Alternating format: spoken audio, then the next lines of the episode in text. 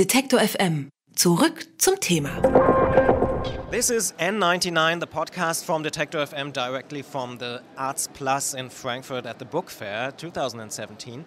And at this year's edition of the Arts Plus, there's also one topic concerning museums. Diane Drubay just gave a talk at the one way of the Arts Plus um, from We Are Museums about five scenarios how museums can maybe change in the year 2030. And uh, we will talk about this with Diane Drubay and with Stein Olav Henriksen. He's director of the Munch Museum in Oslo, in Norway. And I'm very glad that you both are here talking to us in this podcast. Hello, Diane Drubay and Stein Olav Henriksen. Hello, thank you. I'm, I'm very glad indeed. It's been like an all day dedicated to artificial intelligence and to the future of museum today. So I think my, my talk was perfectly right on time. yeah, thank you for inviting me. It's very interesting to be here now because it's a really, really big transition in the museum world, certainly connected to the digitalization and other aspects. So this is the right place to be in order to discuss with important people and interesting people about the future. So that's very good. Let's head right into the topic the museum in the year 2030 you're talking about it in your talk. What does it look like? Well it actually describes five different models and i believe each museum should have its, its own personality and, and actually like pick a little bit from these five models to find its own model. But um, i see a museum uh, as a really agent of transformation, like agent of transformation of our society, of where we think, uh, where we create economy, uh, where we feel, uh, where we experience spirituality. So it's it's like it's it's at the heart of evolution of humankind, to my mind. So um, that's I think that's the first description, and I will say I will try to go a little bit um, try to summarize that. And I, I think that the museum um, is already a really strong matrix of the future, like fed by the past, and this is why we can actually create a place that is like so unique and following and guiding humankind into different evolutions. Let's dig a little bit deeper in your in your talk. Um, what are the five scenarios that you just mentioned? So, um, so, I just did like 30 minutes of talk. I will try to make it very short. Um, the first one is a museum as an activist. So a museum that have a say, a voice, something really to, to, to debate, and um, a museum that will actually create a place where people can feel free to, to say something. Um, that's the first one. The second one is a museum uh, entrepreneur. So we believe that museums should actually change the way they work, change their mindset, and get inspired by us, the startup and entrepreneur mindset. Museums should finally have really strong leadership, a very strong identity and uh, strategy, being able to have this uh, creativity also, constantly rethinking where are they going, and not writing anything inside the marble, I would say. We also have another one that is a Museum Medina. So that's much more about the place itself and what you can do between some walls or not.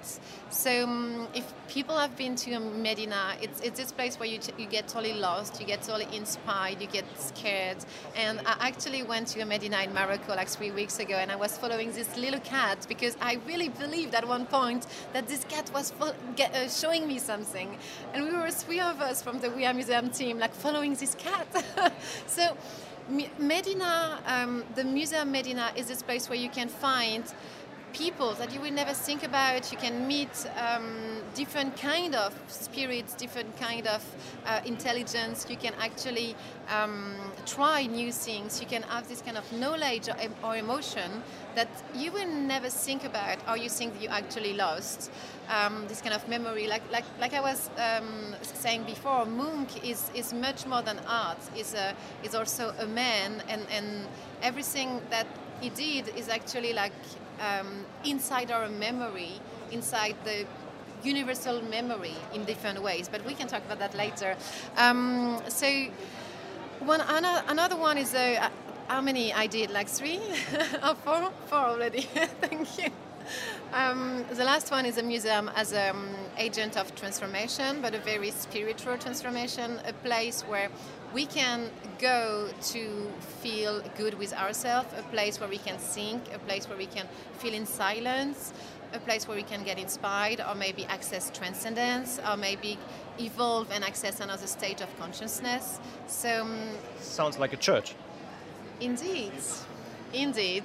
But we are all having churches inside of ourselves. You know, this little corner where you go just before sleeping, this is our church. And thinking that a museum will be this place where you feel good to go, that's really very priceless. In these societies that is overwhelmed by so many content and so many migration and so many conflict, we need to feel good somewhere.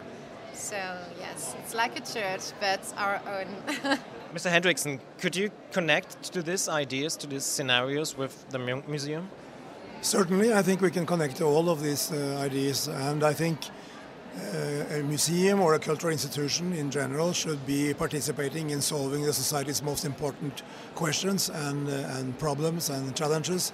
So we really need to be in the core of the development of society, and so forth. We will be, of course, bringing up important questions. And uh, I think in the art of uh, Edvard Munch, which is uh, our most, you know, um, central artist, we have a bigger collection, but we have also 28,000 works by Edvard Munch.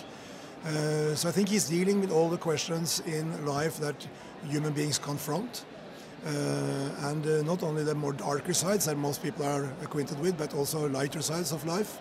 So through his art, we are able to discuss with people basically how it is to be a human being, how it is to be in the tra tra transitional uh, age that we are living in right now. And of course, the museum, cultural institution also have to change all the time because things are changing around us. People's behavior, expectations, everything is changing, so we have to change. But on the other hand, we also have a new museum being built, which is five times bigger than what we have today. So that means we have to redesign our organization we have to redesign how we uh, build our expertise and competence uh, and capacity. So uh, we are really in a transitional uh, phase. And uh, I think uh, when it comes to the possibilities of digitalization, we have also um, the venue to reach out to the rest of the world. Uh, Munch means a lot to people everywhere in the world. In fact, most people know the Scream. Most people know a lot of other works uh, as well. And through that, we can reach people everywhere, and we can also have, of course, physical exhibitions uh, some other places around the world. And um, we can certainly bring our values, Munch's values, and our, let's say, Western democratic values around the world and discuss how we can develop the world into some place where it's more interesting to be and it's more it's a better world in fact if you want to use grand words but um, small steps forward and I think I'm agreeing totally that uh, art is a very strong tool. Uh, it creates uh, differences uh, and changes in human lives, and will certainly be very much aware of the responsibility of running an art institution in that sense. You already mentioned the big transformation that you're yeah, in the middle of. Um, building a new museum, thinking about uh, the new perspective, maybe also about 2030, the museum, what does it look like? What should it look like? What should it do? What are your ideas of redesigning the museum? Well, first of all, I think that we need to change the organization in order to build an expertise that can deal with what we are facing right now. Because uh, in the museum world, we need a lot of time to do the planning. If we do an exhibition somewhere in the world, we need maybe five years to do that planning. And this is a very, very slow physical uh, operation. It's like the automotive industry. Exactly, and and uh, for us, we need to also move fast on some subjects. Uh, so we really need to have that flexibility of while we are thinking very far ahead, very strategically, very kind of overhead. Then we also need to be day-to-day work and be very, very flexible on how we deal with uh, the changes and expectations of society and peoples around us. So that's a big challenge, and that's something we really have to, I think, create an organization that are able to do just that. And that means new kinds of expertise involved in every process, every discussion, every reflection that we have as a museum. This sounds to me like a tremendous task. You talked about being like a startup, and you say it's like the automotive industry. So, how could we do this together then? Well, I was actually um, thinking about what you just said, like asking different people having different expertise. Are, are you thinking about? Sorry, I'm actually not replying. I'm asking a question. Uh, are you thinking about working with um, totally different people, like not only uh, curators and museum people, but also maybe talking, uh, working with someone that is working in a club or someone that is uh, working in a bakery, or just like, are you thinking about going really outside of the museum box? Because this is like this um, startup mindset, like having totally a, a, a, team coming from different horizon and creating something very unique, thanks to these dif- differences actually. Yeah, absolutely. And we, of course, want to be very open and inviting for people to come to us with their reflections and ideas. But also, I would say that uh, in all the strategic processes we have done now for the new museum, which is continuously happening, we invite kids, we invite young people from the universities. We have a lot of universities and high schools in uh, Norway now working with our problems, meeting us, coming to our museum, and we are also going out to them. But in addition to that, we work with people from the tourist industry, from the private company industry, from other cultural institutions, and from uh, the people in the street. We try to invite people in, which is a very, very different background to tell us how can we be relevant to these groups as a cultural institution, as a venue for, uh, let's say, ideas and opinions and discussions and reflection again. So I think it's very important that we also as a public institution needs to be very, very open. And I think what another interesting aspect to the museum world now is that we can always digitalize and, and go public with our collection. A lot of museums is doing that and we are also doing that. I think what, what is more interesting, or even at least additional interesting, is the discussion that we have backstage. The conflicts, the different expertises, the different groups. We, we don't only have curators and conservators, we also have economic people, we have uh, uh, a lot of, we have I think almost 50 different crafts uh, in our museum. So it's a lot of expertise in a wide range internally. And in the coalition with the people from outside world, we need to find out how we can be relevant to the society and relevant to the changes that we need uh, our society to go through. I can give you one example. Uh, in Norway, when I grew up uh, in the 70s, uh, I remember very well as a teenager I saw the first colored person. Now, in the primary schools in Oslo, 60% of the kids are from immigrant background. It's an enormous transposition happening over maybe only one generation. And how do we deal with that? How do we deal with all these new cultures, all these new ideas, all these new backgrounds, uh, new values, if you like?